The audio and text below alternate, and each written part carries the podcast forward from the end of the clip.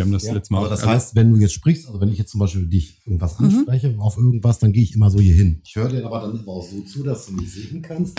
Wenn du sprichst, einfach dran gewöhnen. Ich würde dir ansonsten. Dann werde ich dich nicht angucken dabei, damit ich mich auf mein Mikro Auf konzentriere. Was aber auch vollkommen. Es ist nicht unhöflich, Daniel. Ja, genau. Ist in dem Job geschuldet. Also, ihr Lieben, wie ihr wisst, haben wir ja immer so ein schönes Vorgeplänkel. Das läuft jetzt auch gerade schon. Ach so. Ähm, Ich würde sagen, wir starten jetzt einfach mal. Klingt hervorragend. Digitale Originale. Der Podcast mit Ralf und Olli. Heute Digital nonverbal.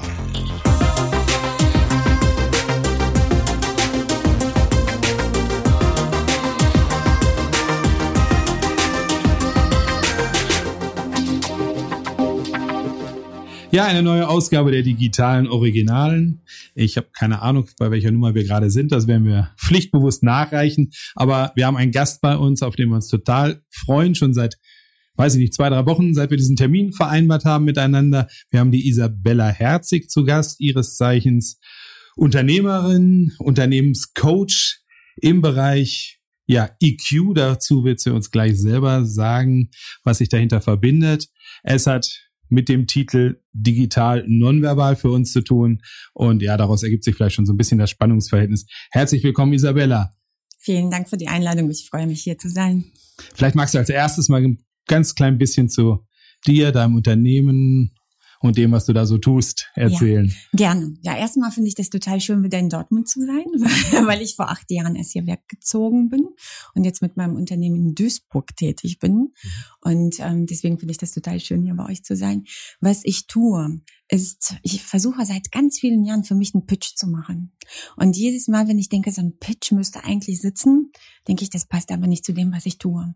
Weil ich glaube, dass ich tatsächlich mit meiner Dienstleistung Menschen die Augen öffne für sich selbst und für andere.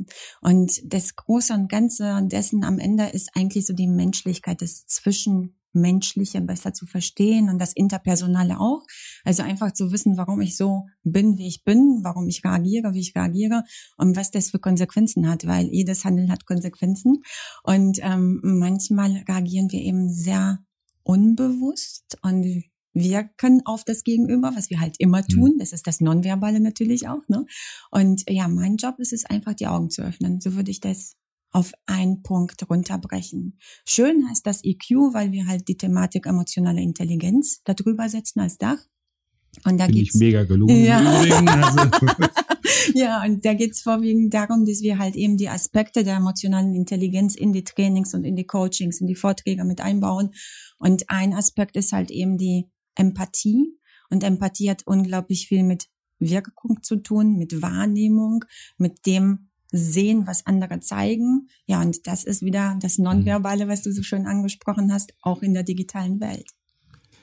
Nun nehme ich ja ähm, nonverbale Kommunikation eigentlich als eine sehr unbewusste Kommunikation wahr. Kann man das trainieren? Mhm. Das ist eine sehr schöne Frage. Und zwar ist es tatsächlich so, dass der Körper immer spricht. Und grundsätzlich, wenn du nicht darauf achtest, wie du wirken möchtest, dann wird er immer verraten, wie du dich gerade fühlst oder was deine Gedanken sind, ja. Weil wir ähm, betrachten den Körper neuerdings auf eine ganz spannende neue Art und Weise. Also vor, ich glaube, 10 bis 15 Jahren hat man noch unimodal statisch betrachtet. Das Mhm. heißt, wir haben uns Menschen eher auf Fotos angeguckt und haben gesagt, wenn du die verschränkten Arme hast, dann bist du ablehnend, ja. Heute sind wir in der Körpersprache viel spannender unterwegs. Wir betrachten neun Kanäle in der Körpersprache und jedes Kanal hat was anderes zu berichten. Und erst quasi das Zusammenspiel der Kanäle ist für mich die Information.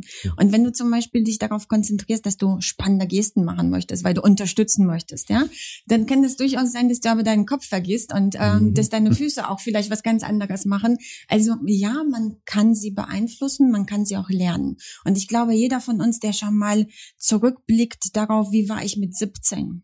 Mhm. Und wie bin ich heute? Wie viel in der Körpersprache ist dazugekommen? Dann wirst du schon merken, dass du viel Neues dazugenommen hast. Also das Repertoire wächst.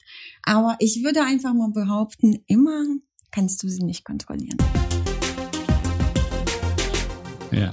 Aber es ist immerhin, ich meine, das ist ja eine Frage, die auch bei dem klassischen EQ Mhm. auftaucht, sozusagen. Was ist Intelligenz? Was ist Bildung? Ja. Wie geht das zusammen? Was kann ich tatsächlich beeinflussen? Und ja, letzten Endes denke ich mal, allein durch deine Rolle wirst du ja davon überzeugt sein müssen, dass ein gewisses Korrektiv möglich ist, dass Bildung möglich ist, Ja. auch auf der Ebene, denke ich mal. Und ja, ich hatte mir jetzt überlegt, wir können ja mal mit so einem kleinen Beispiel, um das für alle Hörer anschaulicher zu machen, beginnen. Vielleicht mit Bildern, wo jeder eine gewisse Vorstellung mit verbindet. Ich habe mir also überlegt, ich stelle mir vor, du hättest jetzt ein, ein neues Coaching-Seminar angesetzt, hast vier Teilnehmer dabei in der Mhm. Runde, ähm, die du allerdings wahrscheinlich im Unterschied zu deiner sonstigen praktischen, wirklichen Arbeit ähm, schon ein Stück weit kennst, zumindest ein gewisses Bild geschlossen haben. Ähm, ja, nennen wir die Kandidaten mal ähm, Olaf Scholz, Robert Habeck, Annalena Baerbock und Christian Lindner. Ähm, ja, was würdest du sozusagen in Richtung EQ-Einordnung Die nonverbale Kommunikation von Isabella ist gerade hervorragend. Unbezahlbar quasi. nur Ton. Ich bin sehr dankbar, dass ihr Ja. mich jetzt gerade nicht dabei sieht. Genau. Ähm, Wo siehst du die? Woran würdest du mit denen arbeiten wollen? Ja. Weißt du, ich ähm, werde mich aus dieser Nummer ganz schnell rausschleichen. Und zwar ganz einfach. In meinem Metier heißt es immer, kein Coaching ohne Auftrag. also für mich ist das immer nur wichtig, dass derjenige, der mit mir arbeitet, ein Thema hat und auf mich zukommt und mich fragt, ähm, ob ich ihm helfen kann. Und das tue ich dann sehr Ja. gerne. Aber ich glaube, dass wir alle nonverbal bewusst schon so wirken, wie wir wirken wollen. Weil, wenn wir mal ganz Mhm. ehrlich sind, wir kleiden uns so, wie wir uns kleiden. Das ist nicht Körpersprache, aber das sind nonverbale Signale. Wir geben uns so, wie wir uns geben, weil das zu unserer Persönlichkeit passt. Mhm. Ja? Und ich glaube, jeder der vier Personen, die du gerade benannt hast, ähm, zeigt durch das, wie sie wirkt, wie sie spricht, wie sie sich kleidet, auch eine bewusste Entscheidung dafür, wie sie in ihrer Rolle wahrgenommen werden will. Aber könntest du spekulieren und bleib da noch mal ein bisschen Mhm. dran? ähm, ist ja in, in, ich sag mal, in der medialen Beobachtung Mhm. tut sich da ja ein relativ klares Bild, also mal völlig wertfrei auch, auch gesprochen auf. Aber wo rührt sowas her? Ich glaube, es wird, werden ja wahrscheinlich, sind es die Inhalte oder siehst du da auch eher Ansätze, wo du sagst, es ist vielleicht eher neben den Inhalten dann tatsächlich in, in der Art und Weise, wie man sich darstellt, dann auch.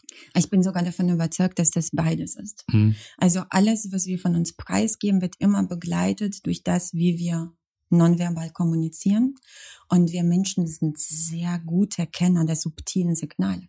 Also wenn wir zum Beispiel gerade diese vier Politiker beobachten, dann hat jeder von uns seine eigene Übersetzung davon. Und das ist so spannend, ja. Also weil Körpersprache ist nicht universell. Ja. Sie ist total individuell. Und je nachdem, wer ich bin, so sehr betrachte ich den anderen und finde ihn sympathisch oder unsympathisch. Wenn ich zum Beispiel selber jemand bin, der gerne in der Dominanz zu Hause ist, ja, der sagt, ich bin sehr durchsetzungsstark und ich bin jemand, der andere an die Hand nimmt und voranschreitet und ich trage gerne einen Anzug und eine Krawatte und schicke Schuhe, dann werde ich diejenigen, die das auch präsentieren, sehr sympathisch finden, weil wir lieben Menschen, die so sind wie wir. Sehe ich aber jemand, der konträr unterwegs ist, wird mein Bild von mir und meinen Menschen diese Person in eine völlig andere Schublade stecken. Hm. Somit werde ich alles bewerten, was die Person von sich gibt, durch diese Brille. Ja, hat, glaube Ja, ich, auch sehr sehr, viel mit dem eigenen Werdegang zu tun. Ne? Also wie ich erzogen werde, welche Gene ich mitbekomme Mhm. ähm, und was ich halt lerne. Ne? Also mit wem ich äh, Ja. meine, meine, meinen meinen Alltag miteinander verbringe. Ne? Ja. Es gibt ja wahre Weltmeister in der nonverbalen Kommunikation. Eine, Fra eine Frage oder ein Thema, das uns beiden parallel irgendwie sofort in den, Mhm. in den Sinn gekommen ja, ist. Das sind Hunde. Also Mhm. Hunde zwingen dich ja dazu, nonverbale Kommunikation zu betreiben, und zwar in Höchstform, beziehungsweise wenn du es ignorierst, hast du halt einen unerzogenen Hund. Ne? Also Hunde können ja gar nicht anders, zumal du ja auch noch übersetzen musst. Das heißt, wenn ein Hund gähnt, ist der nicht müde. Ne? Also das heißt, das hat einen anderen Hintergrund. Also da lernt man ganz, ganz viel über die nonverbale Kommunikation, habe ich zumindest Mhm. gelernt. Also man kann da von Hunden echt was lernen, finde ich. Was haben die uns denn voraus? Hast du da Ideen eigentlich? Also man dichtet denen ja sogar eine Mimik an, die sie eigentlich biologisch betrachtet, glaube ich, gar nicht haben, weil der Gesichtsausdruck ist Mhm. eigentlich immer, immer, immer der gleiche. Nichtsdestotrotz fällt es uns sehr leicht, da alles Mögliche rein zu interpretieren.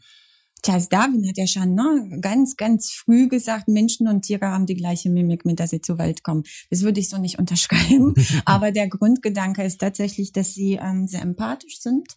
Doch die empathischsten Tiere sind die Pferde. Mhm. Mhm. Also die sind da noch einen Ja, Hauch Ja. voraus. Ne? Und der Hund passt sich ja uns an. richtig. Ja. Und beim Hund merkst du es auch ganz schön, finde ich, dass die Stimme zum Beispiel eine ganz andere Bedeutung hat als Ja. die Körpersprache. Ne? Total. Weil du kannst dich ja äh, so wunderbar ausdrücken, aber wenn du zu hoch bist, dann wird er dir nicht folgen. Also Mhm. da Mhm. passt, da muss schon das eine und das andere passen. Ja. Ob sie uns was voraus haben, weiß ich nicht. Mhm. Ja, ich finde es auch spannend. Also, wie gesagt, ich bin auch Hundebesitzer. Mhm. Zwar kein Agenturhund, dann wird's hier nicht mehr irgendwie erträglich zu Ein arbeiten. Stein auf den anderen. Nein, ne? ich glaube auch. Ähm, ja, aber finde das halt sehr, sehr spannend, dass ja, dass was wir sagen, Mhm. fällt da ja völlig, völlig unter Ja. den Tisch im Endeffekt. Aber was sie im Grunde so mit der Art, wie wir es sagen, dann irgendwie letzten Endes aufnehmen können und wie das wirkt, ist eigentlich, ja, finde ich sehr, sehr spannend im Grunde.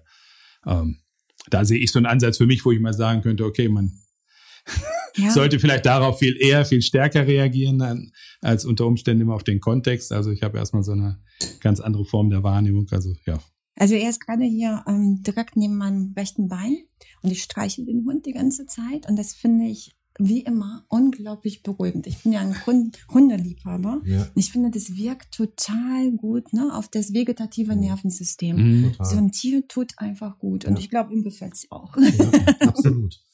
Ähm, ich würde, würde gerne mal ähm, auf das ganze Thema, also weil das spielt ja sehr, sehr stark zu der nonverbalen Kommunikation, spielt in, in das Thema, spielt das mit rein, das ist das ganze Thema Corona. Ich weiß, wir haben Mhm. das Thema jetzt ja schon seit diversen Podcasts äh, immer mal wieder strapaziert, aber es ist ja gerade in deinem Themenfeld ein ganz, ganz wichtiges.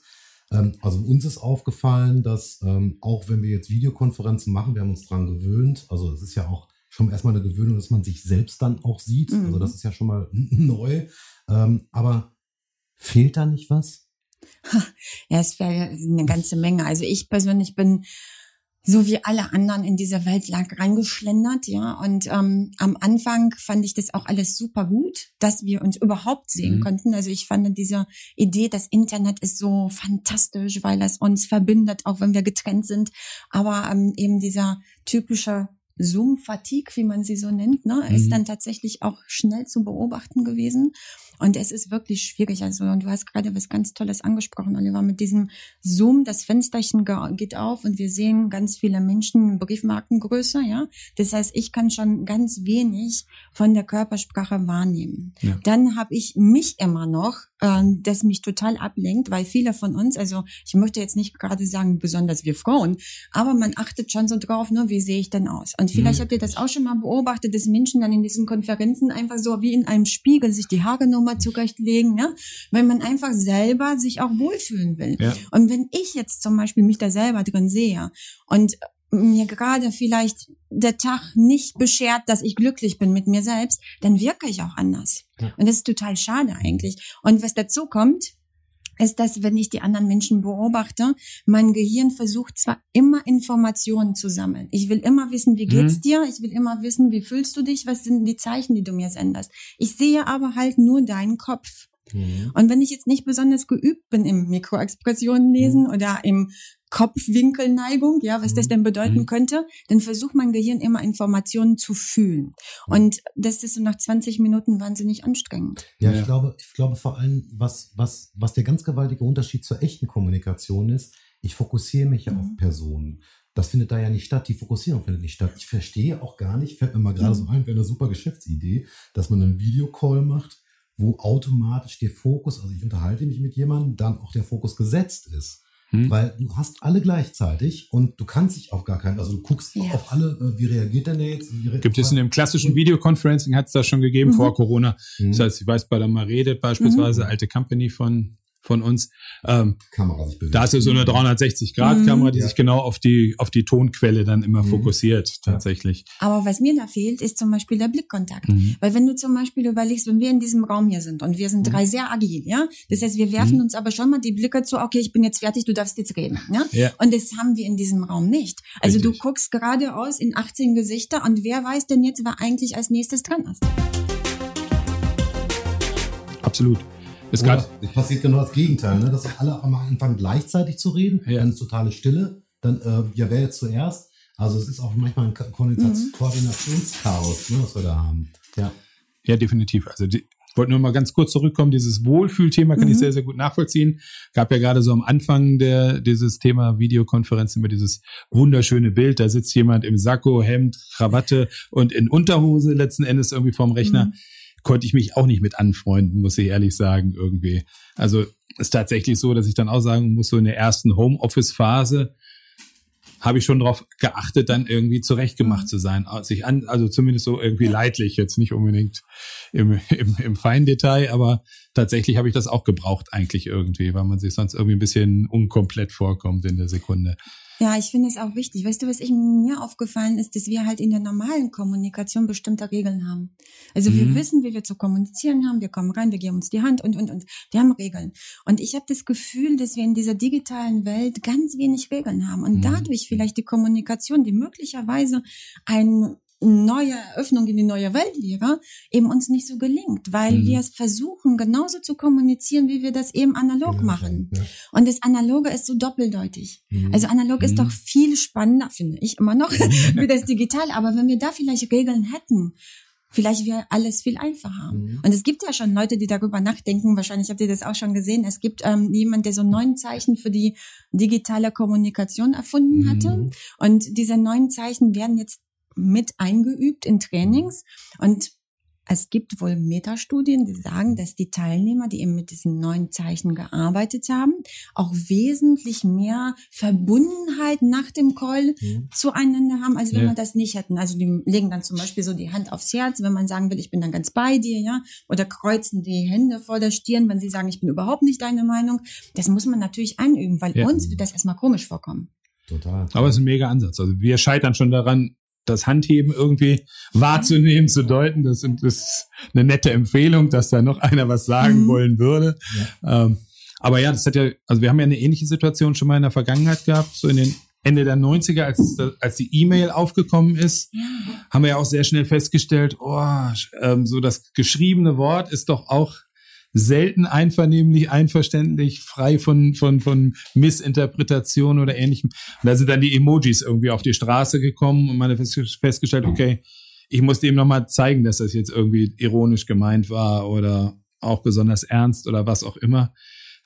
Aber ich, als Instrumentarium hast du ja angesprochen im Endeffekt. Ich weiß gar nicht, ob uns da noch andere Sachen einfallen würden, aber wahrscheinlich braucht solche Spielregeln tatsächlich dann auch ein Stück weit für, für diesen, diese, diesen virtuellen Austausch, Ja, oder? Das ist auch total spannend mit der E-Mail. Das ist bis heute noch schwierig. Also ich Mhm. erlebe noch sehr oft Menschen, die ähm, bei mir sitzen und sagen, boah, und dann wird sich aufgeregt. Und ähm, nach der Analyse des möglichen Interpretationen heißt es, ach so, vielleicht ist das dann doch gar nicht so schlimm, ja, Mhm. weil wir da auch wieder mit unseren ganzen Gefühlswelten auf die E-Mail draufgehen. Und wenn man sich überlegt, wie unterschiedlich wir von den Persönlichkeiten sind, das kennt ihr wahrscheinlich auch, die einen machen 20 Emojis rein, ja, Mhm. und die anderen machen gar keinen. So, und das spricht ja schon in der neuen Welt der Kommunikation beziehungsweise der non- nonverbalen Kommunikation untersuchen wir tatsächlich das digitale Verhalten schon. Mhm. Also wir können anhand dessen, wie viele Selfies jemand postet und welche Gesichtsausdrücke auf den Selfies zeigt, schon mal sagen, okay, was für eine Persönlichkeit könnte dahinter stecken? Genau Ja. dasselbe mit den Emojis. Ne? Welche verwende ich? Wie oft und wie viele? Was bedeutet das für mein Gegenüber? Und ich glaube schon, dass es hilfreich ist, sie zu haben, auch wenn das eben heißt, in der Business-Kommunikation haben sie nichts verloren. Ich würde eher empfehlen, äh, rar, aber an richtigen Stellen gut gesät, äh, sind Ja. die bestimmt hilfreich. Ja, es gibt ja manchmal auch die Gegensätzlichkeiten. Also wir sind ja schnell dabei zu sagen, so das eine muss zum anderen passen, dass die Aussage muss muss letzten Endes zu meiner zu meinem Auftritt, zu dem allem nonverbalen, zur Körpersprache und Ähnlichem passen. Manchmal hat man den Eindruck aber auch, dass es etwas komplizierter ist irgendwie. Also ähm, weiß ich, ist das nur ein Vorurteil, wenn ich an Frauen denke und sage, dass sie in der Kommunikation mitunter größere Rätsel aufgeben können als Männer oder Das ist ein schönes Kompliment für uns, danke. Nee, ich glaube es nicht. Ich glaube, dass tatsächlich ähm, Männer und Frauen je nach Typ ähnlich kommunizieren. Also es gibt Menschen, die halt sehr viele Wörter gebrauchen Mhm. und es gibt Menschen, die eher sehr reduziert in der Kommunikation sind. Für mich ist das eher eine Typfrage. Hm. Wäre auch, mal, wäre auch meine Meinung. Würde ich genauso sehen, ja. Also es ist, glaube ich, eine Frage des Lesens und des Lesenwollens. Mhm. Es ist ja tatsächlich so, also in Beziehungen, das ist ja jetzt egal, ob es Partner sind oder Freunde oder wer auch immer, in jeder Beziehung hat man ja auch Vorurteile. Man rennt ja auch mit Vorurteilen rum. Ja, der reagiert ja sowieso immer so und so. Ne, also man, mhm. ne, da hast du ja sehr viel mit zu kämpfen. Und ähm, ich glaube, dadurch entsteht dieses Vorurteil. Also man ja schon mit dem Vorurteil rangeht. Ne? Ja. Und, ähm, und manchmal will man ja auch gar nicht empfangen, was der Sender sendet. Aber wir haben eben, können ja mal so ins Praktische noch mal ein bisschen mhm. gehen. Wir haben im Vorgespräch uns ja schon mal darüber unterhalten, über unsere ersten Erfahrungen, was so in der Pandemiezeit ähm, dann das Thema eben Umstieg auf, auf Teamcalls, auf virtuelle Kommunikation be betrifft. Du hast da konkrete Erfahrungen gesammelt. Mhm. Wir selber haben wir, glaube ich, an der einen oder anderen Stelle schon erwähnt, haben uns sozusagen eine blutige Nase in einem Pitch geholt, wo wir dann letzten Endes unser Gegenüber tatsächlich schon gar nicht zu sehen bekommen haben, weil die nämlich letzten Endes die Kamera gar nicht benutzt haben. Mhm. Den Pitch haben wir ähm, ja als zweiter von zwei Teilnehmern abgeschlossen. Fühlten uns auch tatsächlich irgendwie so, als würden wir in irgendeinen dunklen Kanal in, in, in eine Höhle sprechen und ja, war nicht so toll. Du hast auch Erfahrungen gesammelt, warst glaube ich auch am Anfang ein bisschen skeptisch nervös und ja ich war total skeptisch nervös, weil ich Menschen liebe und total gerne vor Menschen spreche und Veranstaltungen besucht habe. Und ich muss dazu sagen, ich bin ein totales technisches Embryo gewesen zu dem Zeitpunkt. Also mir hat das alles Angst gemacht. Ich wusste nicht mal, wann Zoom und WebEx, das war für mich, das waren Begriffe, die ich vorher noch nie kannte. Aber wie heißt es so schön? Ich bin selbstständig und ich möchte gerne in zwei Jahren auch noch dabei sein. Also was machst du? Du mhm. lernst. Ja. Und ich hatte das Glück, dass ich halt einen Kollegen habe, der sehr jung ist und der in diesen Medien wirklich zu Hause war. Und der hat mir super geholfen. Also wir haben ein Studio innerhalb von ein paar Tagen aufgebaut. Wir haben das Equipment bei Amazon bestellt, also alles, was wir brauchten und ja. dann alles aufgestellt und dann ging das eigentlich recht schnell und ich war sehr überrascht, weil meine Teilnehmer genauso wie ich noch sehr neu in dieser Welt waren. Das heißt, ähm, die Erwartungshaltung damals war noch nicht so hoch wie heute. Ja. Also ich glaube, heute haben wir einfach ganz andere Erwartungshaltung an Menschen, die jetzt vor einer Kamera sprechen. Und so bin ich halt damit gewachsen. Aber was mir zum Beispiel aufgefallen ist, ist die Thematik, und das war bei vielen meiner Kunden eben, dass sie das auch umgesetzt haben, mit ihren Kunden in dieser Call mhm. reinzugehen, so wie ihr auch. Und dann halt auch eben ohne Regeln. Ne? Also machen wir die Kamera an oder nicht. Wir sind ja. ja. höflich, also lassen wir auch alles aufnehmen, was der Kunde zum Beispiel hören will. Hinterher haben sie mich angerufen und haben gesagt, super, die haben alles aufgenommen und hinterher uns natürlich damit ausgebotet. Ne? Mhm. Also es gab, glaube ich, vieles, was am Anfang nicht so schön war in Zwischenmenschlichen.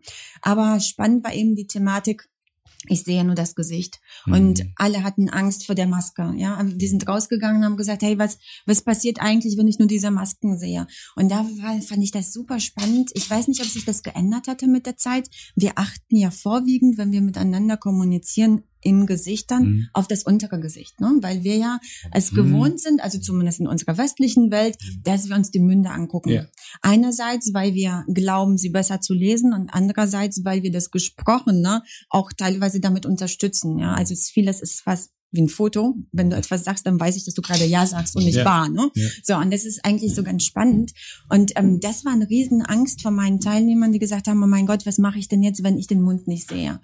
Und was ich da immer als Beruhigung mitgegeben habe und was ich glaube schön ist, dass die meisten von uns, die jetzt nicht autistisch veranlagt mhm. sind, tatsächlich an den Augenpartien unglaublich viel erkennen können, schon intuitiv. Also wer bei mir im Training ist, der lernt Mikroexpressionen lesen. Mhm. Aber das brauchst du gar nicht, wenn ich ehrlich bin, wenn du zum Beispiel sehen willst, wie es jemandem geht, weil wir die Augen wirklich sehr gut intuitiv lesen ja. können. Das ist also das ist ganz lustig. Ich kenne das aus dem 3D-Bereich. Mhm. Also äh, warum wirken 3D-Charaktere, also wenn es menschliche mhm. Charaktere sind, immer noch nicht echt? Also ich kann sie sofort unterscheiden. Also Star Wars, schönes mhm. Beispiel. Ich will jetzt gar nicht über den Film reden, aber da waren ja die ersten Versuche, wirklich mit 3D-Menschen zu arbeiten, weil die Augen mhm. tot sind. Immer.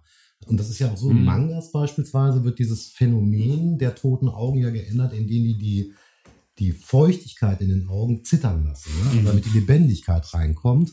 Und das ist tatsächlich so. Ich glaube, man kann aus den Augen unglaublich viel lesen. Und da, also wenn einer sich freut, einer schlecht gelaunt ist, da können so viele Masken vom Mund sein, wie lustig sind. Ich glaube, die Augen sagen sehr viel mehr als der Mund. Das ja. ist auch meine Meinung. Ja, ja. tatsächlich mhm. ist es so. Ne? Ja. Nur du hast viele Emotionen zum Beispiel, die du ohne den Mund nicht richtig deuten kannst. Und das Mhm. ist dann halt ein bisschen schwierig Ja. in der zwischenmenschlichen Kommunikation. Ne? Ja. Ja, ich habe in der Homeschooling-Phase sozusagen Mäuschen spielen können und habe verzweifelte Lehrer gehört, weil da war es ja letzten Endes auch die freie Entscheidung der Schüler. Mache ich die Kamera an oder nicht? Zeige ich mich? Mhm. Würde mal sagen, ja, so zwischen 10 und 20 Prozent der Kinder haben am Ende tatsächlich die Kamera angeschaltet. Und war ein echtes Problem für die Lehrer, muss ich sagen. Also diese Unterrichtsstunden waren dann schon sehr seltsam im Ja, klar. Endeffekt irgendwie. Wir sind ja schon in der normalen Kommunikation auf Resonanz angewiesen. Ja. Also wir brauchen dieses Kopfnicken, ja, wir Ja. brauchen das Gegenüber, was uns spiegelt. Und wenn wir das gar nicht haben, das verunsichert uns. Es ist wie, wenn du mit jemand zusammen bist, der gerade frisch ähm, eine Botox-Spritze erhalten Mhm. hatte, ja, dann hast du auch dieses Gefühl, oh, irgendwas funktioniert zwischen uns beiden nicht, ja, weil diese Mhm. Resonanz gar nicht stattfinden kann. Also ohne dass ich Da jetzt sind wir eigentlich beim schönen Thema. Also ich habe, ähm, wenn man sich jetzt mal so die, ähm, die Jugend anguckt oder die jüngeren Menschen, ähm, ich meine, wahrscheinlich ist das, das ist jetzt mal, so, sagen wir mal, meine Bubble, ja. Also in meiner Bubble nehme ich so wahr, sie werden immer mehr Kommunikationskrüppel. So, Mhm. ich, will, ich will das jetzt nicht alle über einen Kamm scheren, also bitte nicht falsch verstehen, aber ich glaube, das macht, das machen die Social-Kanäle auch ähm, mit der Kommunikation. Ähm, mir ist zum Beispiel aufgefallen, dass man, sagen wir mal, junge Menschen überhaupt nicht mehr wahrnehmen kann, sind das jetzt die echten Bilder, sind das echte Filme oder sind, sind da irgendwelche Echtzeitfilter drüber? Ähm, was macht das eigentlich mit, Mhm. mit der nonverbalen Kommunikation? Also was, was würdest du sagen? Mhm. Also das ist tatsächlich ein ganz ähm, unschönes Phänomen, was uns begleitet. Und es gibt auch schon diesen Begriff Pseudoautismus. Also Mhm. der ist schon seit ein paar Jahren geprägt, weil eben dieser Kommunikation, die in den Medien stattfindet und bewusst in den Medien. Wir leben ja nicht mit den Medien, sondern teilweise wirklich in den Medien. Die lässt ganz viele von uns aus der Realität rausgehen. Und was passiert? Wir werden sozial immer weniger aktiv. Das ist das eine. Wir sind immer weniger empathisch. Also wir sehen nicht, was bei anderen passiert. Und dieser Begriff, dass wir dann halt uns immer mehr zurückziehen, ja, der geht jetzt schon mittlerweile, also zumindest in meiner Branche, wird er schon oft genannt. Weil Mhm. Menschen tatsächlich Verhaltensweisen zeigen, wie eben autistische Verhaltensweisen, die aber mit Autismus nichts zu tun haben, Mhm. sondern eben angelernt sind. Deswegen glaube ich schon, dass es ein gefährliches Phänomen ist, was wir da Mhm. beobachten. Und wenn wir mal ganz ehrlich sind, ich habe ähm, letztens mal mit jemand gesprochen und bin dann sehr nachdenklich gewesen. Die Person hat nämlich zu mir gesagt, weißt du, wenn du bei Facebook einen trauligen Smiley postest, dann fragen dich auf einmal 120 Leute, hey, was ist los, wie geht's dir und alles wird gut Mhm. und so. Und wenn du auf der Straße unterwegs bist und weinst, kommt keiner auf dich zu und das interessiert keinen Menschen. Und ich kriege jetzt gerade Gänsehaut, weil ich das so traurig finde, dass diese Entwicklung möglicherweise tatsächlich schon da ist. Also den, diesen Eindruck hatte ich eigentlich auch. Also ich hatte gestern tatsächlich, ähm, war ich auch wieder mit Leuten unterwegs, auch mit, ähm, mit mal, ja, also mit, einer, mit einem jüngeren Mädchen. Und wir haben zusammengesessen und die war weg. Also sie war gar nicht bei uns. Mhm. Empathisch Mhm. war sie nicht bei uns. Und das war für sie vollkommen normal. Ja. Ich habe das als sehr unhöflich empfunden, aber für sie war das vollkommen normal. Mhm. Ich habe da jetzt nicht drüber gesprochen, aber man merkt, dass die Empathie, also die reale Empathie bei jungen Menschen extrem nachlässt. Also halt Ja, auch, auch, auch wirklich dieses Auf, Aufnehmen des, des Augenblicks im Endeffekt. Also vieles ist ja auch nicht vorgedacht, Ja. inszeniert. Also ganz klar, Konzerterlebnisse oder sonst was. Die Leute, die eigentlich nur noch mit ihrer Kamera dastehen, am Ende also das, das Erlebnis, für das sie viel Geld bezahlt haben, auf das sie sich ein halbes Jahr gefreut haben, real das, das, das wird abgelöst durch irgendwie, ich berichte jetzt für irgendwen, der nicht gerade Teil dieser Gruppe ist, um da irgendwas präsentieren zu können oder sonst was oder so.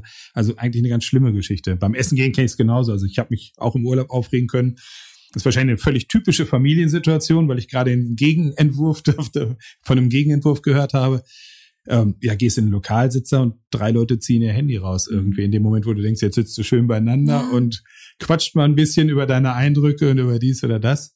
In Australien gibt's jetzt eine Gaststätte, da bekommen die Leute 10% Rabatt, wenn sie ihr Handy, ja, sieht aus wie so ein Toasterhalter. Im Mhm. Endeffekt wird dann aufgebaut, wenn sie ihr Handy da brav reinlegen vorher, bestellen, essen und Ja. während des Essens auch darauf verzichten, das Ding zu benutzen, kriegen sie einen Rabatt. Fand ich eine sehr spannende Geschichte und wird auch sicherlich dieses, ja, dieses Erlebnisessen gehen dann wieder deutlich, deutlich steigern.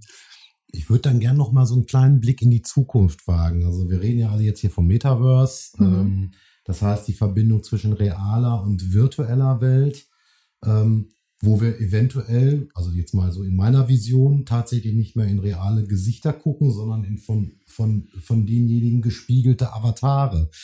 Ähm, was macht das mit uns? Hm. Also VR ist eine ganz spannende Geschichte, finde ich. Ich habe tatsächlich auch den Schritt gewagt, mich zum VR-Trainer auszumelden.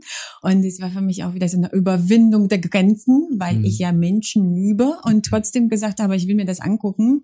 Also mein Professor hat früher an der Uni gesagt, guck dir genau an, was die anderen machen, damit du mitreden kannst. Also dachte ich, ich gucke mir das an und war tatsächlich sehr begeistert. Im Vergleich zu 2D fand ich das 3D-Erlebnis als Avatar insofern sehr schön, weil ich eben dadurch, dass ich mit Menschen in einem Raum zusammen war, das Erleben von Nähe erfahren habe. Hm. Und es ist das, was mir oft fehlt, wenn wir halt eben mit 2D, also mit Zoom-Konferenzen unterwegs sind, dann fehlt uns ja diese Nähe. Und das Oxytocin wird ja produziert, wenn wir eben schon in einem Raum zusammensitzen. Ja, ja, das macht schon viel aus. Und ich glaube, das ist gut an VR, weil wenn ich zum Beispiel in diesen Trainingsräumen bin, ich kann ja neben dir sitzen, ich kann sogar deine Hand nehmen, wenn ich das mhm. möchte, ja, und habe das Gefühl, hey, wir beide sind hier verbunden miteinander. Mhm. Und das Erleben habe ich in 2D nicht. Deswegen mhm. fand ich mhm. VR insofern total spannend. Mhm.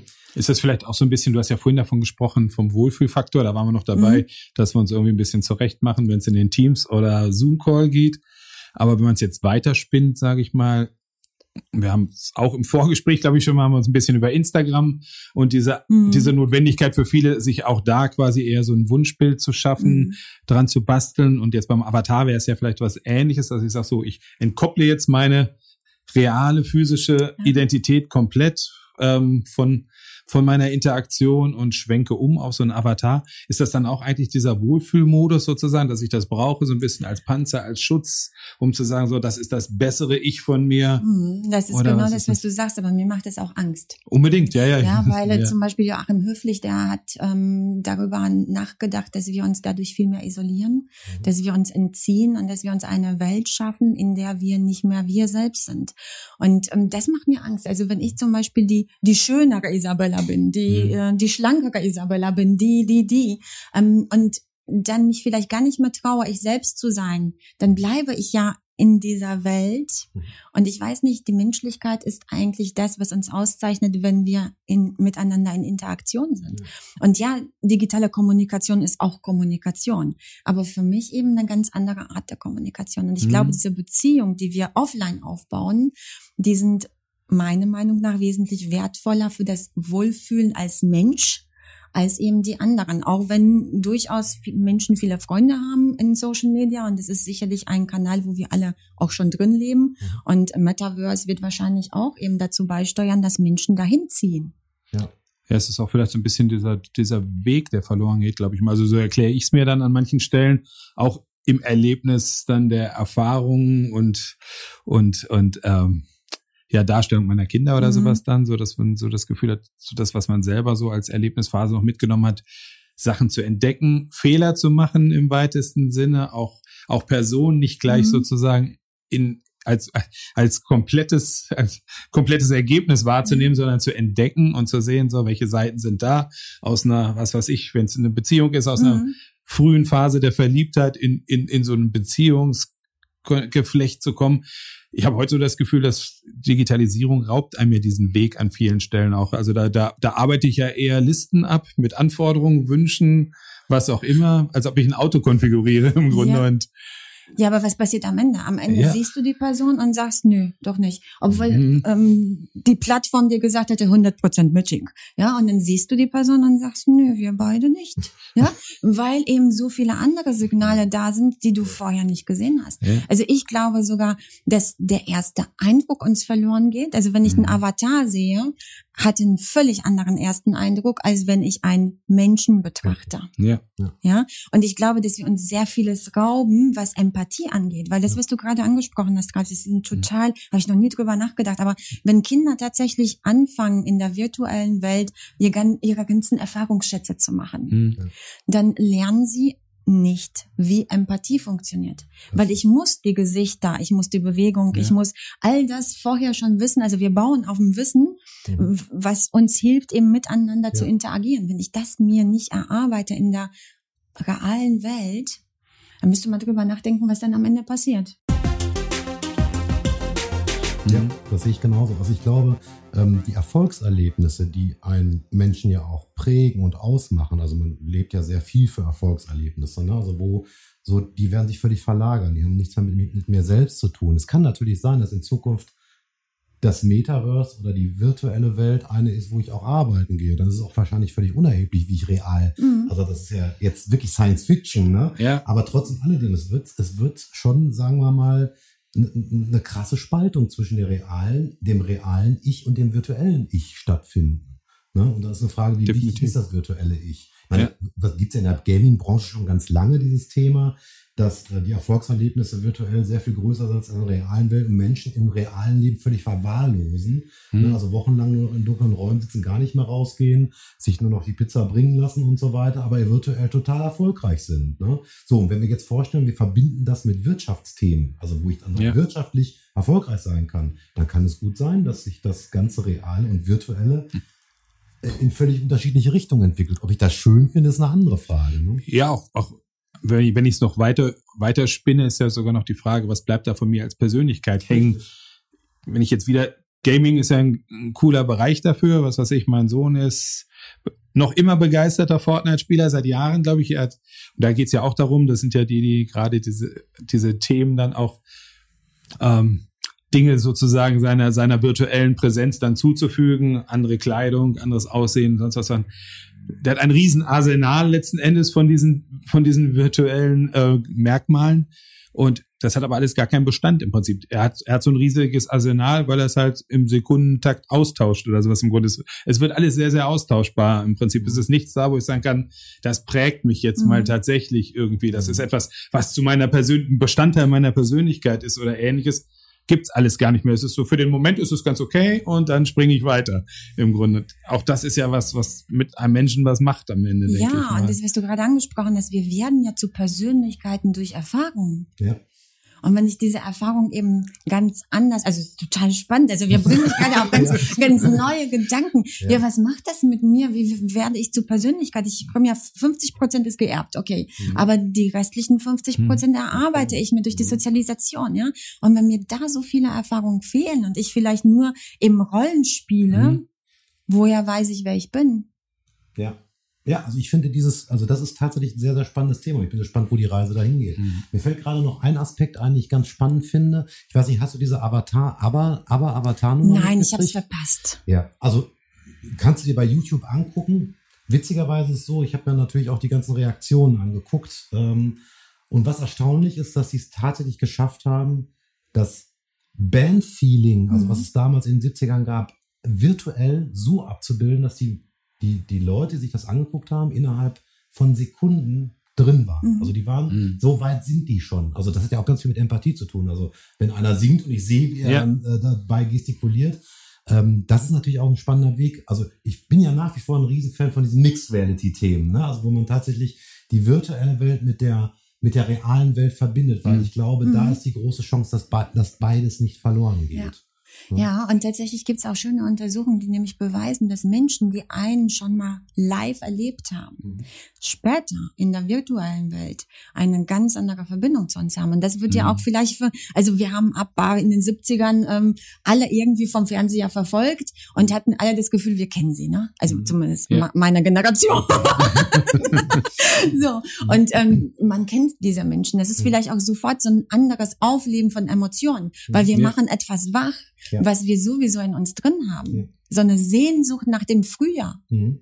Das Ja, könnte ja auch noch total. eine kleine Rolle mit dabei Absolut. spielen. Sogar eine Ne? richtig große Ja. Rolle, glaube ich Mhm. sogar. Ne? Das, wird, das, das, das fördert natürlich auch das Akzeptieren des Virtuellen. Ja. Ich glaube, wenn das jetzt irgendeine No-Name-Band wäre, dann würde ich da anders mit umgehen. Da würde ich viel kritischer drauf. gucken, Natürlich, ne? ja, ja. Recht, ja. Ich versuche jetzt gerade die nonverbalen Zeichen zu deuten, die mir gegeben werden. Ich wollte, also Du wolltest zart darauf hinweisen, dass wir schon weit fortgeschritten nur Zu sind. deiner Information. Jedes Mal äh, am Ende eines Podcasts, wir sind jetzt bei 38 Minuten, habe, sage ich meinen Spruch auf. Und ich hatte eigentlich vor, dass Ralf mal diesen Spruch heute Nee, sagt. nix. Aber meine nonverbale Kommunikation hat dazu nicht gereicht, dass er es verstanden hat. Ich habe eine sehr große Trägheitsmasse. ja, wir können ja mit, mit was klassischem, praktischen nochmal enden. Ähm, Gibt's denn eigentlich so nach deinen Erfahrungen, die du jetzt auch gesammelt hast in der rein digitalen Kommunikation, irgendwelche Dinge, wie man so das, was man gerne kontrollieren möchte, vielleicht auch in der, in, in, in der virtuellen Welt kontrolliert bekommt, mhm. sozusagen? Wie kriege ich mit, ist die Botschaft, die ich irgendwie meinem Gegenüber jetzt mitgeben wollte, sei es irgendwie beruflich, sei es privat oder was, ist das angekommen, ist das in der richtigen Art und Weise angekommen? Ähm, und wenn ich das Gefühl habe, nee, ich müsste da eigentlich nachschärfen, habe ich, habe ich Mittel, Möglichkeiten da irgendwie letzten Endes genau das dann auch nochmal mhm. anzugehen? Weiß ja. Ich. Also tatsächlich finde ich aber erstmal viel spannender, dass ich mir überlege, wie ich wirken möchte. Mhm. Das finde ich viel spannender, weil wenn ich zum Beispiel jetzt vor der Kamera sitze und das macht kaum noch einer, aber es gibt immer noch Menschen, die die Kamera so ausrichten, dass du auf andere von oben herabschaust oder mhm. nach oben schaust. Das macht natürlich auch schon eine wahnsinnige Wirkung, die entweder verschenkt oder gewinnt. Also ja. da kann ich schon mal selber steuern, wie ich wirken möchte. Und beim Betrachten des Gegenübers finde ich es immer unglaublich wichtig, eben die Mimik zu lesen, ja. ja? weil die können wir nicht abstellen. Und viele von uns vergessen sogar, dass sie eben in der virtuellen Welt die ganze Mimik mittragen. Mhm. Und wenn du mit 18 Leuten in einem Raum bist und das Gefühl hast, ja, die redet dann einfach nur in die Kachel rein, dann lässt du dein Gesicht manchmal völlig unbeobachtet kommunizieren. Ja. Und das finde ich total spannend. Also wenn ich als Betrachter eben die Fähigkeit habe, die Gesichter zu lesen, bin ich da richtig im Vorteil. Also das mhm. Gesicht ist auf jeden Fall eine Informationsquelle, die ich immer virtuell, gerade mhm. bei Zoom, habe. Ne? Und die sollte ich nutzen. Und das kriege ich auch gut übereinander sozusagen. Ich bilde mir da manchmal ein, ich hätte eine, muss eine Checkliste im Hinterkopf abarbeiten, dass ich sage, okay, wie wirkt er jetzt gerade auf mich? Wie wirke ich? Muss ich was tun? Muss ich was anfassen?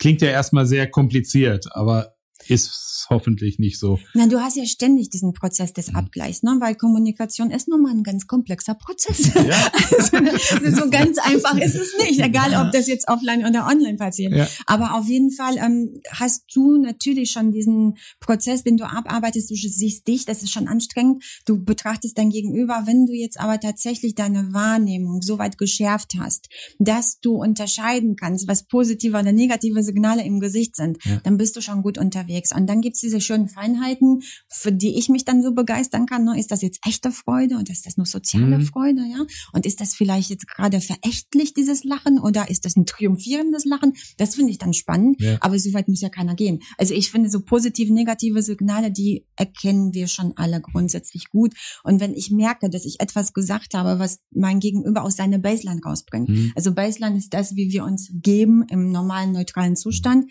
Und wenn ich dann eine Anomalie sehe, sehe. Also wir beide unterhalten, es ist total entspannend. Auf einmal gehst du vielleicht total zurück und ja. presst die Lippen aufeinander und schiebst nochmal die Augenbrauen nach unten. Dann könnte ich mir vorstellen, dass ich vielleicht etwas getan habe, was dir nicht ganz so schmeckt. Ja. Aber ja. ganz im Ernst, also wir, wir sehen dich ja jetzt live mhm. und wir sehen die glänzenden Augen, die lachenden Augen, ja. die freudigen Augen. Also wie sehr du diesen Beruf liebst und wie sehr du das auch vermitteln möchtest. Und das ist, äh, da geht die Sonne auf. Da krieg ich Gänsehaut. Ja. Danke. Das wäre wär für mich jetzt auch nochmal der wichtige Schluss, ohne dass wir eine Riesenwerbeveranstaltung letzten Endes anzetteln wollen. Aber ähm, ja, wir können, glaube ich, alle einen Haken drunter machen. Wir glauben, dass, dass dieses Verhalten vielleicht nicht erlernbar ist, aber man bestimmte Dinge aufmerksamer vielleicht behandeln kann, gewisse Dinge achtsamer angehen kann, trainieren kann, wie auch immer. Ähm, ja, was genau machst du bei deinem Angebot oder was bietest du, bietest du deinen Teilnehmern da an? Mhm, also ich habe sehr unterschiedliche Angebote. Das eine, was wir halt eben das Thema Mimik, mhm. das ist ein Seminar, was ich anbiete, zwei bis viertägig. Das nennt sich Mimikresonanz. Da geht es darum, dass man die Mikroexpression liest. Dann ähm, bieten wir einmal im Jahr eine Großveranstaltung mit nur sechs Personen. das ist ganz exklusiv. Das ist der EQ-Profiler. Mhm. Da geht es halt eben darum, wie werde ich zum Menschenkenner. Und dann gehen wir alle Aspekte durch von Mimik, Körpersprache, Motivationspsychologie, Verhaltenspsychologie. Das finde ich persönlich am mhm. meisten spannend, ja, weil ich das ja. Ganze drumherum bearbeiten darf. Ja, und ansonsten machen wir auch Online-Veranstaltungen. Ich glaube, am 25. September werden wir etwas anbieten, was auch online ja. stattfindet. Also es passiert sehr viel bei uns und vorwiegend bin ich aber in Unternehmen tätig. So also, soll es ja sein. Wir sind ja auch vorwiegend in Unternehmen tätig, also da haben wir eine Schnittmenge. Ja. Ich glaube, dann sind wir durch jetzt Isabella, von der Zeit, oder? Es war uns ein Fest. Ja. Es hat total Spaß gemacht, dir zuzuhören, dich auch live zu erleben. Ja, also das muss man mal ganz klar sagen. Da sieht man, wie wichtig das ist, Ich hätte mir das jetzt unmöglich in einem Teams-Call vorstellen können. ähm, es war uns ein Fest und vielleicht sprechen wir uns ja zu irgendeinem speziellen Thema gerne nochmal wieder, wenn du Ja. Wir hast. denken ja auch drüber nach, tatsächlich mal ein physische, eine physische Veranstaltung auf die Reihe zu bringen, auch so mit ausgewählten Podcast-Teilnehmern von uns, weil wir immer, immer sehr, sehr oft an Stellen sind, wo wir sagen, da hätte man jetzt auch noch mal stundenlang weiterreden können. Aber wir haben uns nun mal diese, diese physische Grenze auferlegt von 40, 45 Minuten. Das, sag, das sag ich sonst immer. ja. Und darum versuchen wir uns, so gut es geht, daran zu halten. Insofern für den Moment ganz, ganz lieben Dank. Ich fand das mega spannend und ja, habe da auch ganz, ganz viel rausgezogen. Insofern dickes Dankeschön an dich und ja, allen Hörern danke fürs Zuhören und von mir aus Tschüss und bis zum nächsten Mal. Dankeschön. ja. Tschüss. Ciao.